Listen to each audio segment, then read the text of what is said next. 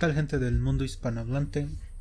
Mi nombre es Víctor, estoy aquí con mi amigo Luigi o Luis en este nuevo proyecto que estamos empezando llamado Psicología. Pero pues antes de andar más en el tema, ¿qué tal amigo? ¿Cómo estás? ¿Te gustaría presentarte, dar un pequeño backup de quién eres? ¿O por qué estás interesado en este proyecto? Pues bueno, te acuerdas que estábamos hablando de ello y pues al final hacer un pues un proyecto en el que se pueda hablar sobre esto, más allá de youtubers hablan de que la Tierra es plana o que si X persona cortó con X, creo que también es importante que existan personas que empiecen a discutir sobre esto, ya sea como una plática entre amigos y que se pueda entender y que deje algo, ¿no lo crees? Lo que estábamos platicando. O sea, luego teníamos pláticas que de repente se ahondaban en temas interesantes y dijimos, ¿Por qué en vez de dejarlo para nosotros dos, por qué no vemos si a alguien más le interesa y que nos escuche? Y de paso, pues, empezar a ganar algo, ¿no? Porque a fin de cuentas, esto hace que termines por investigar. Yo, por ejemplo, que, pues, ya estoy terminando la carrera de psicología, de alguna forma, pues, ayuda incluso a dar pie a que la gente, de hecho, ya está más que normalizado el ir al psicólogo, pero aún está como este pequeño tabú de lo que es la psicología y que mejor que alguien te lo diga de forma, pues, barrio bajero. sí, en un, este, en un idioma más humano, ¿no? Sin tanto tecnicismo. Pero también tocas un tema interesante que es que tú eres psicólogo, porque te pregunté por tu backup y te valió verga, empezaste a hablar de otras cosas. Pero bueno, para que la gente sepa este, este podcast tiene el nombre de psicología porque, como mi amigo Luis ya comentó, él está ya prácticamente es un psicólogo profesional hecho y derecho. Y todos intuirán que yo soy filósofo, pero no. en realidad soy ingeniero en computación. Eh, hay unos cuantos diplomados, tal vez una próxima maestría, pero realmente desde la vocacional más o menos siempre he sido entusiasta de la filosofía. No sé, de ahí deriva que en muchas de nuestras pláticas de repente debrayamos bastante. Porque filosofía y psicología como que van de la mano en muchos aspectos, ¿no?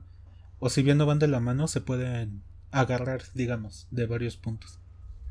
Pues realmente, bueno, en primera no existiría conocimiento sin la filosofía, ¿estamos de acuerdo? Porque los filósofos tenían que saber de todo. Pero realmente es impresionante cómo es que la psicología y la filosofía provienen casi de la misma raza, es decir, la psicología es, ¿cómo decírtelo? Es como los diálogos de Platón o los diálogos de Sócrates en los que ellos decían, pues la cura está en el habla.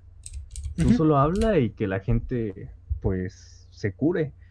Ya después empezaron a meter más cosas como, como del cerebro y la conducta y demás, pero van total y absolutamente de la mano. Y cualquier psicólogo que no lea filosofía no es buen, no es buen psicólogo, la verdad. Y al igual que un, ¿cómo decirlo? Como un ingeniero, ¿no? Un ingeniero, yo pienso, debería de también saber de esos temas, no solamente encerrarse en que todo es matemáticas. O sea, muchas veces los mismos ingenieros dicen, ¿para qué verga tengo yo clases de humanidades o cosas así? Cuando realmente sí es importante que lo conozcas o que mínimo... ¿Cómo decirlo? Le eches una ojeada muchas, este... A cosas más, este, sociales, humanas, güey, porque si no pues de qué sirve tener tanto conocimiento si no lo puedes aplicar para, no tanto para bien de la humanidad, porque tal vez no lleguemos a tanto, sino buscarle, pues precisamente eso, darle bien el, este, un fin humano. Una utilidad, ¿no? Porque a fin de cuentas, pues tú sabes hacer programas y todo, pero pues, se queda ahí en la frialdad y el psicólogo sabe cómo tratar con alguien, pero de ahí a poder hacerlo, por ejemplo, ahorita que estábamos teniendo problemas con los con mi micrófono, mejor dicho, pues al final si te das cuenta es como, no es algo que yo sepa hacer, pero tú sí ya tenías idea, entonces es como, mm, tiene un nombre, trabajo plurinominal. Ah, ya sé a qué te refieres, a multidisciplinario, ¿no? Exacto, sí, no sé por qué siempre se me olvida esa palabra. pero pues al final es un trabajo multidisciplinario, güey. El psicólogo, una vez yo te estaba diciendo, pues puede sacar una aplicación que te diga, ¿sabes qué? ¿Estás deprimido? te, conectamos con un psicólogo para que hables.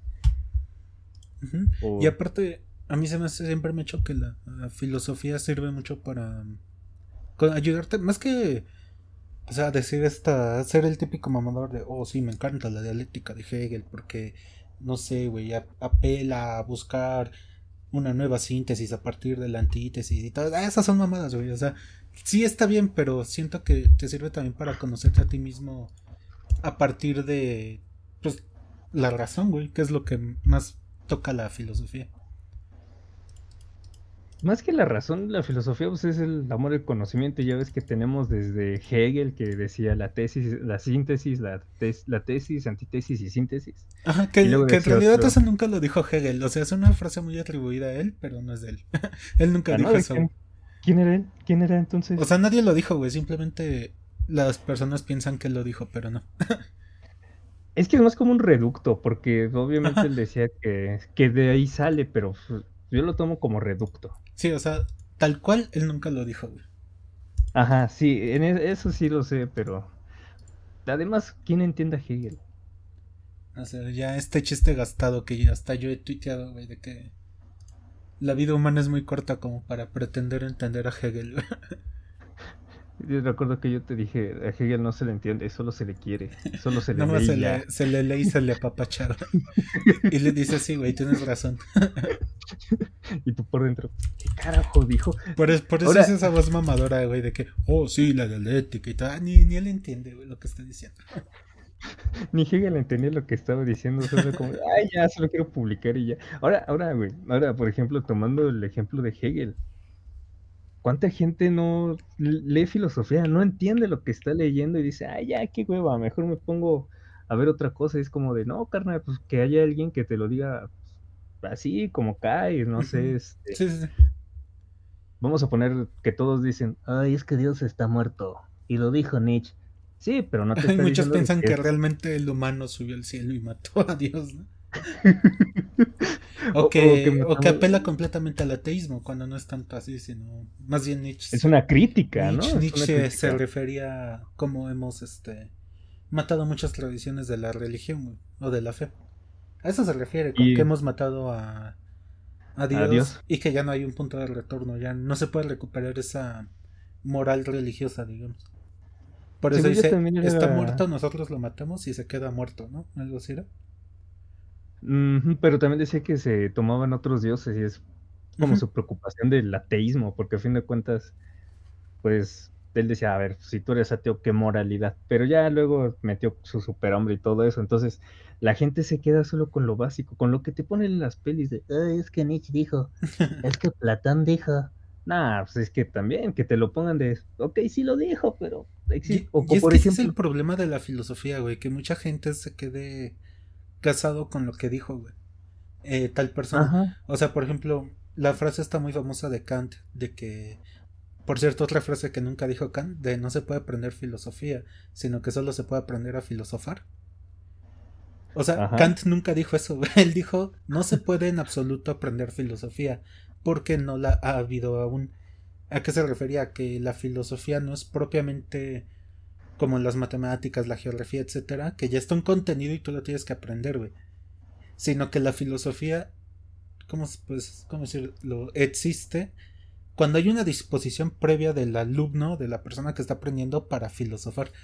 O sea, y Kant nos está diciendo eso, güey, que no, no están las cosas ya escritas, sino que tienes tú mismo que darle sentido. Ahora, me acuerdo que estaba hablando con una persona y ella me dijo que todo ya estaba escrito y que solamente repetíamos. Y yo estoy de acuerdo a medias.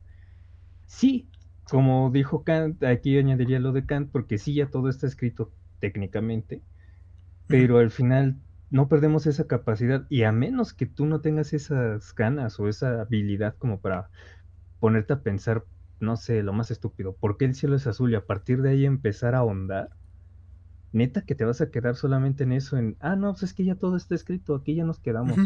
Sí, o sea, Kant no pretendía decir o no pretendía dar a entender que no haya referencias a un contenido ya existente, sino que él apuntaba que no basta con aprenderte lo que Hegel dijo, güey, sino que es necesario reflexionar sobre lo, Hegel, lo que Hegel dijo y hacer como que un ejercicio ya muy personal y propio de filosofar. A eso es a lo que se refiere Kant. A ver, no sé si por ejemplo, en la psicología hay diferentes formas de verlo.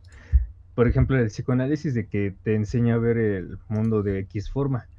que disclaimer, aquí los dos somos mamadores. Bueno, mamamos al doctor, güey. Que por doctor espero que todos sepan que me refiero a Freud, güey. Al buen eh, Freud. o sea, que la gente esté en contexto de aquí, de cuando hablamos de psicoanálisis, de qué, de qué hablamos, ¿no? O de qué escuela hablamos, es que, mira, tomando las palabras de Lacan, pues Lacan dijo, pues es que yo no soy lacaniano, soy freudiano. O sea, él mismo lo dijo, todo es como a partir de papi Dios Freud.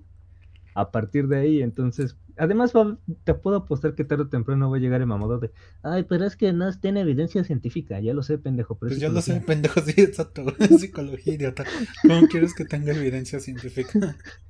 Únicamente la medio evidencia es la TCC y eso todo apenas, apenas inició hace, ¿qué te gusta, güey? ¿50 años? ¿60? Es un bebé. 60, ¿no? Más o menos. Ajá, entonces, si llega el mamado, güey, eh, pero es que la TCC tiene evidencia psicológica, ya lo sé, pendejo, aquí es para empezar a hablar de cualquier cosa. Cállate. pero, o sea, lo que, por ejemplo, lo que decías de que Lacan no era...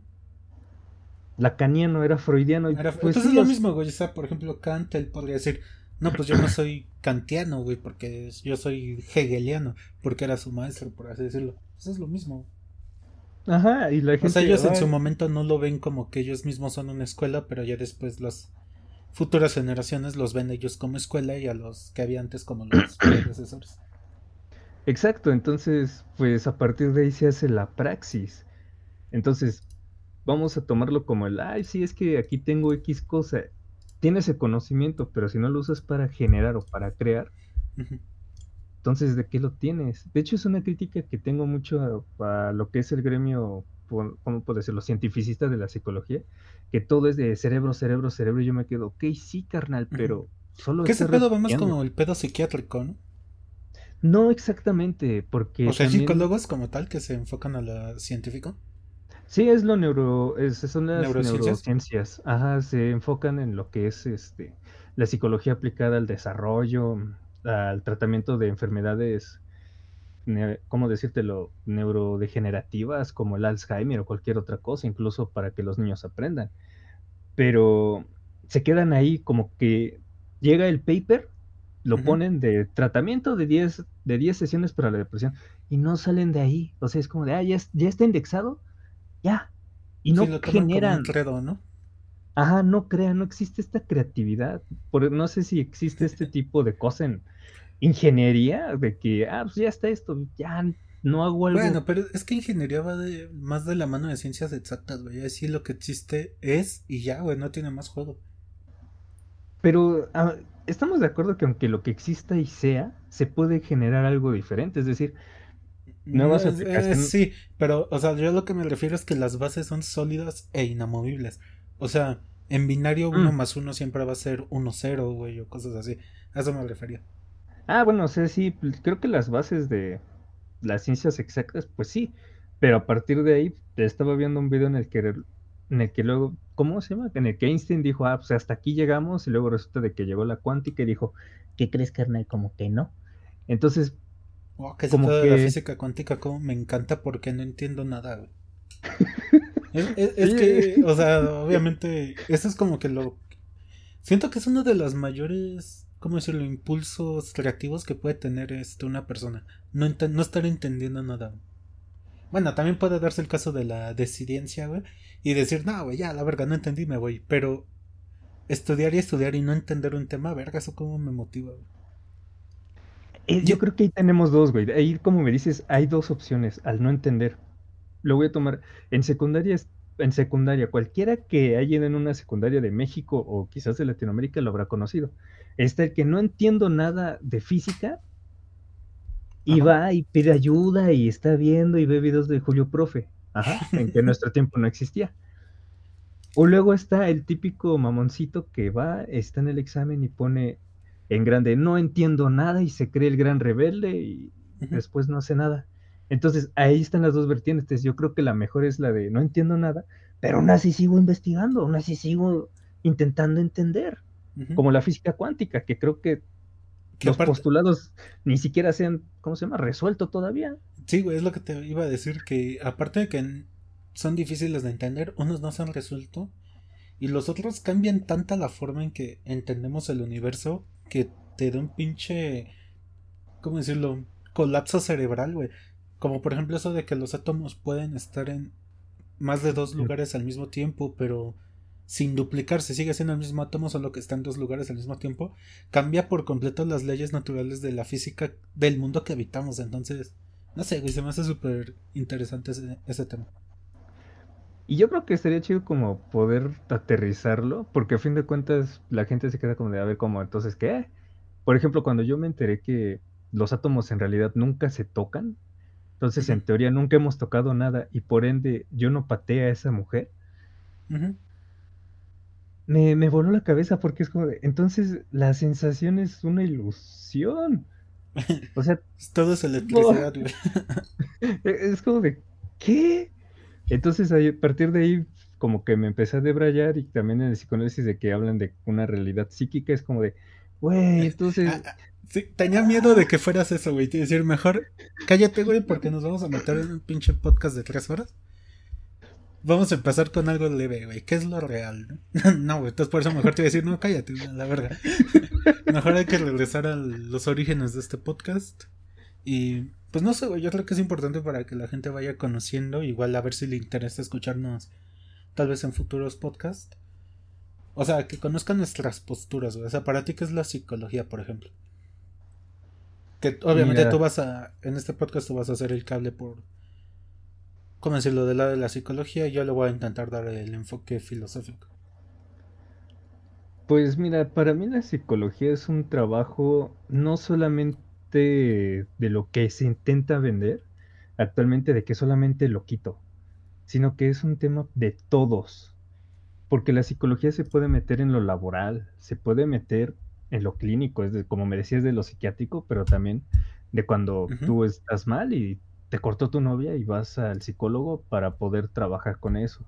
Está en lo social, güey. Está también en, como dije, en lo neuronal. Entonces es un trabajo impresionante que la gente por lo general nada más piensa, ah, es que lo quito o ah, es que se lo quiero, no voy porque se lo quiero.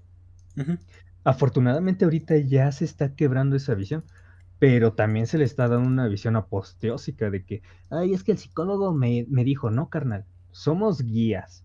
Tú nos pones, tú nos planteas el problema y nosotros te damos puntualizaciones, algo así como Virgilio lo fue para Dante. Sí, sí, sí, sí te sigo. Entonces, para mí la psicología es eso, la, capacidad, no, ¿cómo decirlo? Para poder entender y escuchar al otro, ponerlo en un lugar en el que se pueda estar, o al menos mantener, y que se vaya bien, ya sea que sea una cura dependiendo de la, del credo que tengas, de la, la cura de su enfermedad, o que esté bien con su enfermedad, pero eso, como una sanación a través del habla o de la conducta. Y ahora, Más del habla, ¿no? O sea, yo siento que el habla es como que lo que nos hace humanos, El habla, el lenguaje. Como el tweet que puse hace poco, no sé si lo viste, que el de lenguaje es la herramienta que le dice a la mente lo que la mente piensa. Porque es a partir del lenguaje eh, mm. sobre lo cual construimos el mundo, Nuestro mundo, por lo menos. Entonces, ¿tú eres de los que piensan que cuando algo, ¿cómo se llama? Cuando algo se nombra existe? Ajá. No sé, yo tengo, yo tengo, a veces tengo la postura de que aunque no lo nombremos, eh, sigue existiendo. Y hasta que lo nombramos, existe para nosotros. Pero en la realidad ya existía. Ajá, o sea, ya existía, pero la cosa es que nosotros vamos construyendo nuestro mundo, nuestra versión del mundo conforme la vamos descubriendo y la vamos nombrando. O sea, sí, sí existe, pero, o sea, lo real está ahí, güey, pero cómo lo vemos, cómo lo percibimos ya es diferente. Incluso cómo lo tocamos. Sí, tienes, o sea, sí, sí, sí, sí entiendo. Y sí, el lenguaje es lo que nos hace. Porque Víctor, creo que ya te lo habrán dicho, pero Víctor no es Víctor. Víctor es el, ¿cómo decirlo? El resumen de todo lo que le han dicho que es. Víctor es un proceso natural de Gaia. ya vamos a empezar otra vez a intentar. o sea, no, no es No, o sea, sí, ya sé que no ibas por ahí, güey, no más estoy jodiendo. es que es como, de hecho yo tengo pedos con eso de natural porque no, no es natural que te digamos, ah, es que Víctor es chido o Víctor es un tonto o algo así, pero entre más le digas a una persona, pues lo va a absorber, entonces el lenguaje construyó a esa persona y el lenguaje va de construir y generar a otra persona. ¿Me explico? Por eso se me hace muy bonito esto de la psicología y sobre todo el psicoanálisis, porque el psicoanálisis trabaja con el lenguaje, es súper narcisista. ¿Y, cómo se llama ese proceso? O sea, porque tiene cierto parecido con la dialéctica, pero pues no es lo mismo, porque aquí, no estás buscando encontrar una verdad. Más bien estás buscando ayudar a la persona, ¿no? A encontrarse tal vez, no una verdad, pero encontrar algo es lo que le ayude a conocerse o a identificar ciertas cosas, ¿no? Mira, es el proceso catártico, es decir, de que la persona hable. Es como muy básico. El proceso catártico es acompañado de la escucha flotante.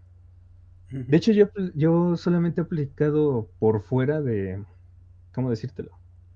De clínica, la escucha flotante a una persona y te juro te juro, me acuerdo de cada palabra que me ha dicho en cinco años que la conozco.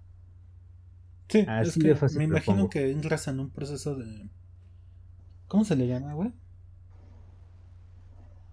Pues sí, güey, de completa concentración en esa persona, ¿no? Ajá, es que me encanta porque. O sea, sin llegar a ese proceso de flujo, pero sí llegando a un proceso de concentración muy alto, ¿no?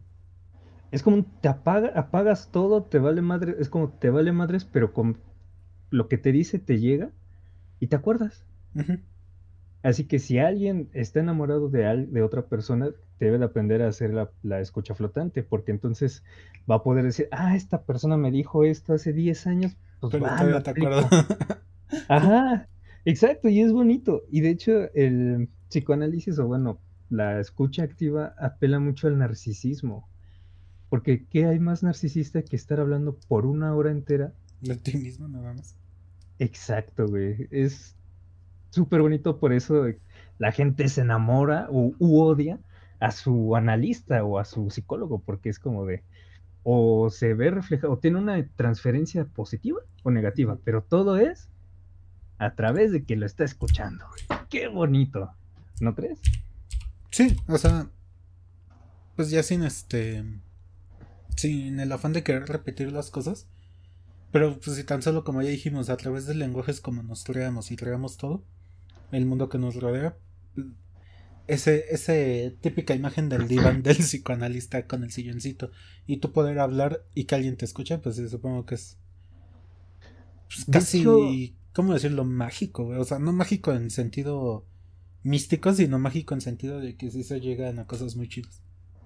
Pues hay un libro, no me acuerdo cuál, Ahorita te debo el nombre, te lo diré la siguiente, pero en el que se hablaba de una profesión futura de escuchas, que ahora íbamos a estar tan atrapados en este pedo, como dice, ¿quién era? El Aragani y CIA, el Aragani y la CIA y el FBI, este, de que no tengo tiempo, la máquina me absorbió, estoy todo el día en la computadora, en el trabajo, en búsqueda de... Diría Rodrigo, la máquina me ha hecho una sombra borrosa. Exacto, exacto. Ese hombre era un este, adelantado a su época. él, él fue tan visionario que, de hecho, esa frase es tan real que otro dijo, bueno, pues es que va a haber alguien que simplemente se va a sentar y va a escucharte en todo. Todo lo bueno o malo que tengas por decir. Nada más para vaciar todo, ¿no? Exacto. Mm, de hecho, yo le robé a mi psicoanalista la frase de llegar, llega el paciente, se sienta, te escucho. Ajá. Fíjate que eso sí lo he escuchado muchas veces. El te escucho y ya. Y es Porque es como que una completa invitación, sin prejuicios, sin interrogantes. Es como una hoja en blanco, güey. Para que el paciente se vacíe todo lo que quiera. Ajá, hable de su semana, de que lo cortaron, de que encontró un perro, de que compró algo. Pero el psicoanalista simplemente va a estar como escuchando y de pronto, a ver, háblame un poco más de eso y ¡pum! O sea, es como, como tú dices, magia, pero no el misticismo, sino que se Sí, o sea, es, una, este, es una expresión nada más, güey. No es mágico como tal, sino...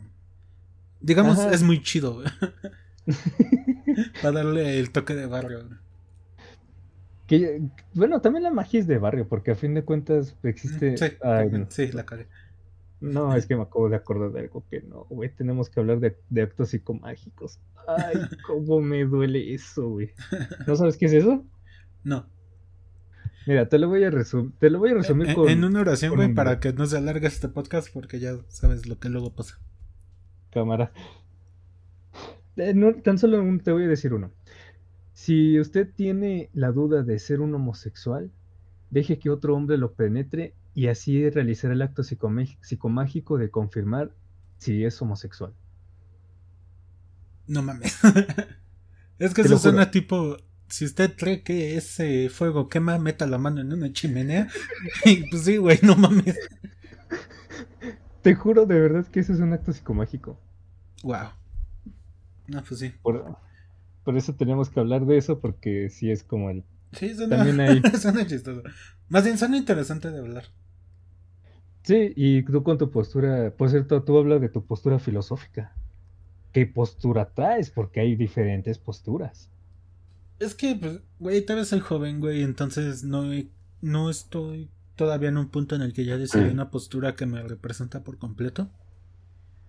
De hecho, yo siempre he sido esa idea de que, ya sea, no sé, nihilismo, estoicismo, existencialismo, determinismo, o sea, cualquier tipo de ismo no te representa, güey. Te ayudan a definirte, pero no son tú, güey. No sé si me explico. El no representayoísmo, casi. No, no, porque caes en otro ismo, güey. Sino que yo siento que es como que agarrar poquito de todo y encontrar lo que le da sentido a. Lo- eh, yo supongo que va a llegar un momento en el que todo de clic y entiendas. Ya estoy hablando Pero- de mí en segunda persona, perdón. Me estoy hablando Pero a mí mismo, güey, parece. Pero hasta entonces solamente será estar buscando. Y Hasta yo creo que que, haga ni siquiera lo vas a encontrar. Y Ajá. eso quizás nunca haga clic. Es lo que tal vez pueda pasar. Pero así como background, pues me gusta mucho Hegel, güey, Kant. En un tiempo Nietzsche, pero no sé, con Nietzsche tuve una relación tóxica, güey, porque me hizo vivir una vida detestable. Bueno, no ese punto, pero sí, obviamente caí en el nihilismo barato de nada tiene sentido. Entonces, sí aprendí mucho, sí lo aprecio, pero como que le guardo cierta distancia. Cierto rencor al. es No, rencor no. Yo siento que Nietzsche es el filósofo de los jóvenes. Sí, no sé por qué, pero como que muchos de morros, como que lo primero que agarramos es a Nietzsche. ¿Por qué? ¿Quién sabe? Pues es mejor agarrar a Camus, porque Camus es. Supongo que por la rebeldía, ¿no? Ajá. Aquí en México, Camus por ejemplo, de que todos son católicos y pues Nietzsche dijo que Dios estaba muerto y sacó un libro que se llama El Anticristo. Supongo que puede ser por ahí, güey. Ujú, Y luego te das cuenta de que no es exactamente odiar a Dios, es otra cosa. Ujú. Digo que le apelaba más a la pérdida de morales religiosas o ¿cómo se dice? Tradiciones. Exacto, entonces es como el, el joven baboso que era, que ni siquiera sabía leer bien a Nietzsche, y ya luego que lo dice, ah, ahora ya entendí. Y por ejemplo, a mí el este. O sea, tengo ese background y aparte el libro que me hizo. O sea, siempre me gustó la filosofía, pero el libro que en realidad me hizo querer estudiar más fue El mundo como voluntad y representación del buen Schopenhauer. Como que ese libro fue el que le dio el giro por completo a hobby, a, a hacerme a entusiasmarme, güey, digamos. ¿Y de qué trata ese libro? Es que ya se va a acabar el podcast, güey. Mejor lo dejamos Ah, para otras, para otra emisión. Ajá. Pero sí, güey, ya como resumen, hay dos frases, güey, de qué es la filosofía o para qué sirve que siento que engloban bien, güey. O sea, la primera es de Gilles Deleuze, que dice que la filosofía no sirve ni al Estado ni a la Iglesia, sino que tiene otras preocupaciones. No sirve a ningún poder establecido. La filosofía sirve para entristecer. Una filosofía que no te entristece o no contraría a nadie no es filosofía. Sirve para detestar la estupidez. Hace de la estupidez una cosa vergonzosa. Esa es la primera frase, güey. La segunda es la que dijo el buen este Epicuro, el filósofo griego, que nos dice que nadie, por joven o por viejo que sea, debería esperar para empezar a filosofar. Nunca se es demasiado pronto ni demasiado tarde para cuidar la salud del alma. Y ve, son dos frases que me gustan mucho para explicar la filosofía que son completamente apuntan a cosas diferentes. Una apunta a erradicar la estupidez más externo, o sea, es algo completamente hacia afuera. Y la otra habla de cuidar el alma, güey, que es precisamente lo que me gusta más de la filosofía, que te ayuda a conocerte a ti mismo. Y pues, como tal, güey, cuidar ciertos detalles que tal vez te falta ahí como que lijar o limar asperezas. Pues sí, güey, ahí está mi background. Y como que dos pequeñas frases de para mí que es la filosofía. Me gustaría añadir la famosa, la famosa frase de Robe Iniesta, si lo conoces? No. De Extremoduro. Ese que canta, este, no me acuerdo la canción, te la mostré, de que a la vida le pierdo apego cuando tú no estás o algo así. Verga, no me acuerdo, güey. Y o sea, este normalmente, o sea, siempre escucho lo que me mandas, pero no me acuerdo de eso. Es una canción que tú, cuando te ponías medio meloso con una amiga en un café y ahí conociste a Robe. Verga, no, güey. No, bueno, él, él dijo que de qué sirve un filósofo que no hiere los sentimientos. Y tiene razón, por lo que un filósofo va a estar como este ¿cómo se llama? Schopenhauer, que era bastante crudo con su libro de El amor y las, el amor, las mujeres y la muerte o algo así. Bueno, Schopenhauer, que siempre fue. Eh, es el representante absoluto del pesimismo, ¿no? Es el, era el Grompicat de los, de los filósofos. Es, mi segundo animal espiritual. el primero era Sisek, ¿no? Sí. Entonces, entonces por eso es como él decía cosas bastante crudas y el deber del otro es, pues ya, recibir la carne cruda, cocinarla, la mastico y pensarla, güey. Y yo creo que eso es la filosofía. Y la psicología sería justamente la, ok, tú piensas, no sé, que la vida es basura, háblame sobre eso. Y ve, ahí está la bonita relación que hemos descubierto a través de nuestras pláticas. Exacto. Incluso añadiendo un poco lo que es tu amor también por las matemáticas. Que ese es como que mi verdadero amor, güey. O sea, las matemáticas, después la computación y tal vez en tercero la filosofía. No, en tercero la música y en cuarto la filosofía.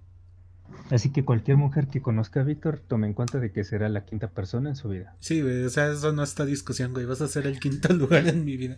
El sexto, porque el quinto son mis perros. bueno, el, Ponle el séptimo, por si acaso. por si acaso, por si se parece algo interesante. el sexto está guardado, pero ahí está guardado por, por si acaso. El, el séptimo es, el siete es un, es un número de suerte. ¿Eh? ¿Eh? Te fue bien, morra. Entonces, ¿hay algo más que quisieras añadir para este, esta primera, primera emisión? No, amigo, me parece que está bien. 33 minutos, quedó perfecto. 33. Casi 34, pero me gustaría tal vez dejarlo así como tentativa, que el próximo capítulo me puse a pensar y estaría interesante andar en la relación esta del amo y el esclavo desde un punto filosófico y la relación que existe entre paciente y psicólogo. Está... Siento que sí puede haber cosas interesantes en una plática sobre eso. El estilo Hegel, que Hegel creo que escribió sobre el amo y el esclavo, ¿no? Pues muchos escribieron sobre eso, pero pues sí, Hegel. Es que Hegel es Hegel. no pues. importa que haya otros 200 escritores que hablaron ya sobre el tema, la fuente siempre va a ser Hegel. Hegel es la madre. Olvida Platón y a Sócrates, Hegel. Ay. Pues la gente, esto fue todo por el primer capítulo de psicología. Esperemos les haya gustado y que los veamos por aquí más en las siguientes emisiones. ¿Algún pensamiento final, amigo? ¿Una despedida? Ah, no sé, los tacos son buenos y si se van a la cama, que sean bien cenados. Gran pensamiento, amigo. yo lo sé, yo lo sé. Pues vale, gente, hasta luego, nos estaremos escuchando. Bye.